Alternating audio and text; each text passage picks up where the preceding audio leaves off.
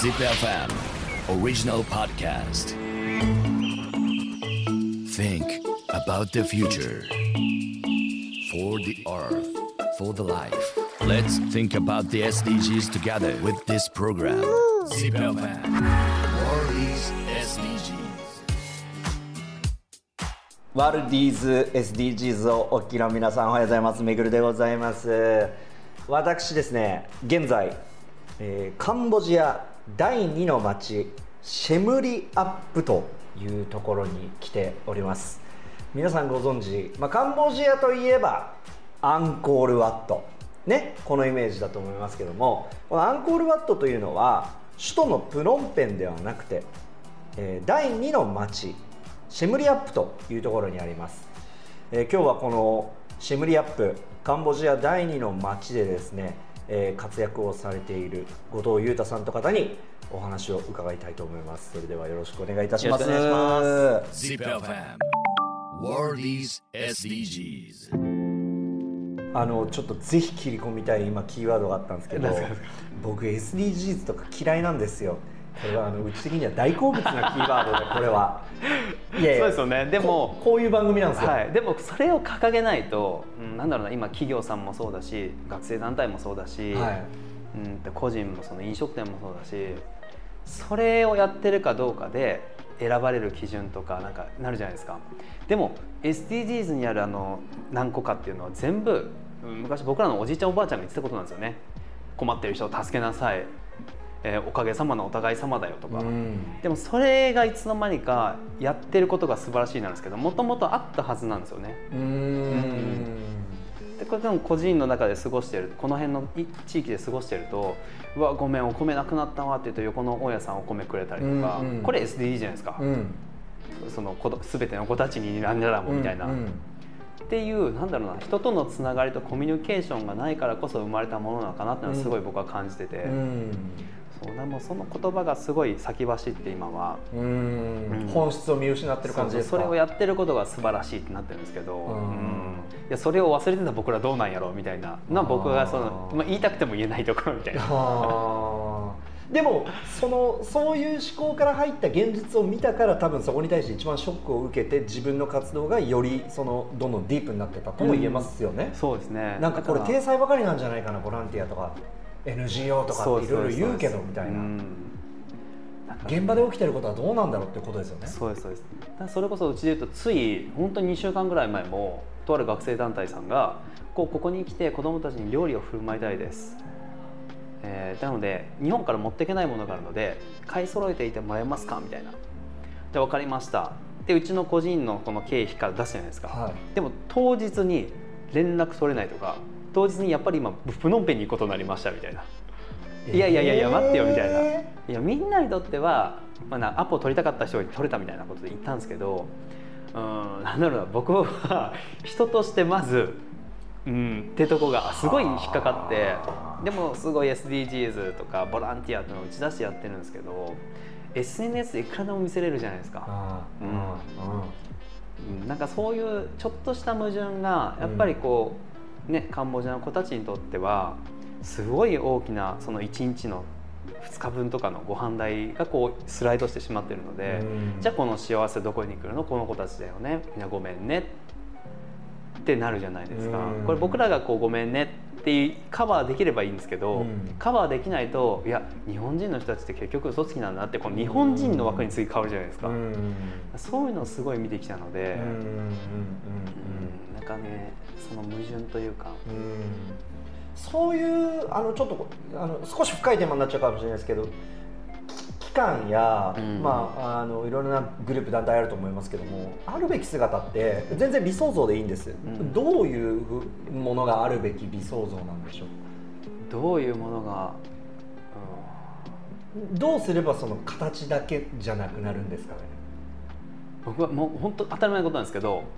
あーなんだろう。な同じ目線でまず楽しむってことですよね。あうん。ー同じ目線で。同じ目線ってめっちゃ大事だと思います。うん。僕らの感覚からこれをしたら良くなるっていうのはもうドラえもんがいきなりなんかなんか道具あげるみたいな、うん。じゃないんですよね。それをもらったところでじゃあそれが壊れた時とか、うん、知らないことが幸せっていうことも僕めっちゃあると思うんですよ。ここの国では、うんうん。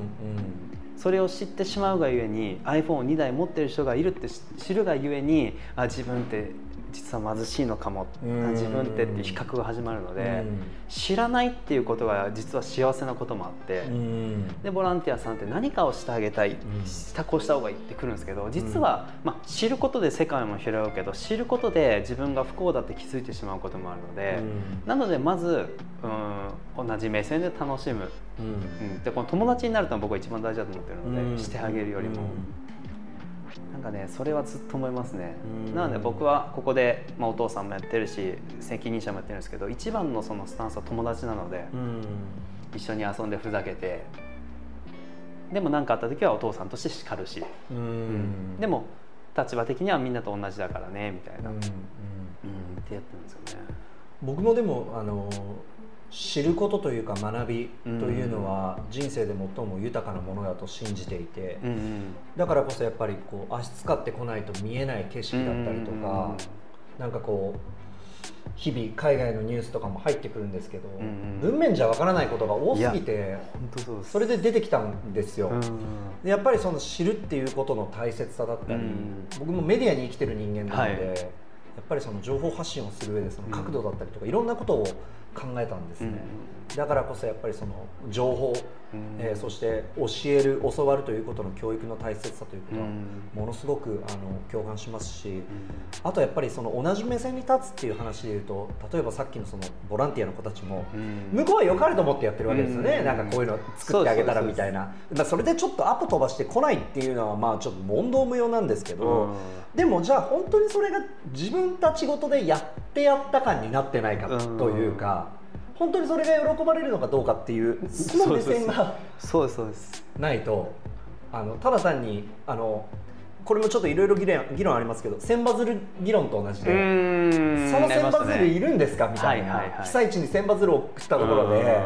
荷物になるし置いとくとこないしみたいな、はい。それよりもありがたいことってあるんじゃないの、うん。これも目線ですよね。目線です目線です。やってあげた側だけが気持ちよくなるんじゃないかみたいな。でも確かに一理はあるんですよ夢は多分見たものからしか選択できないじゃないですか、うん。僕らちっちゃい頃にサッカー選手を見たからうわかっこいいなと思ってサッカーやりたい、うん。うんおもちゃ屋さんを見てうわいいなと思ったからおもちゃ屋さんやりたい、うん。ケーキ屋さんもそうじゃないですか、うん。じゃあカンボジアってじゃあ先生とか警察官とかうーんとなんだろうなあと。トゥクトゥクドライバーガイドさん、シェムリアップでは一番多い夢だったんですけど、うん。なんでかというとそれしか見ないじゃないですか、うんじゃあそれ以外のものを見なかった感じなんですよね。ってことは、まあ、確かに見たものからしか夢選択できないなと僕思ったんで、うん。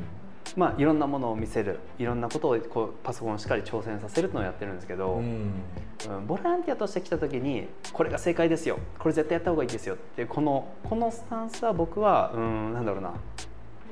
ね、やっぱり上からのこのうん。アングルになってしまうので。うんその子たちがどういう背景でここまで来ていてそしてそれが彼らにとってまず選択可能なのかどうかみたいな。うん。だっていきなりじゃあ言語喋れない子に弁護士になれって言ったって順番飛ばしてるっていう話ですよね。そうですうん。なんかねその辺は思いますね。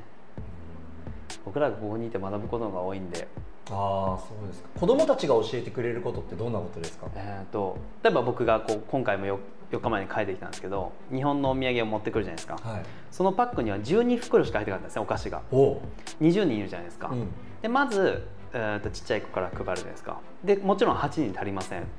じゃあどうするかっていうとちっちゃい子たちもそうなんですけどまず自分たちがもらったものをない子にあげる。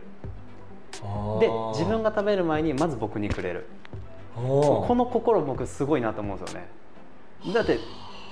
何もなくてなかなかお菓子もジュースも食べれないその子たちがチョコレートを持った時にめちゃめちゃ美味しいって分かってるじゃないですか。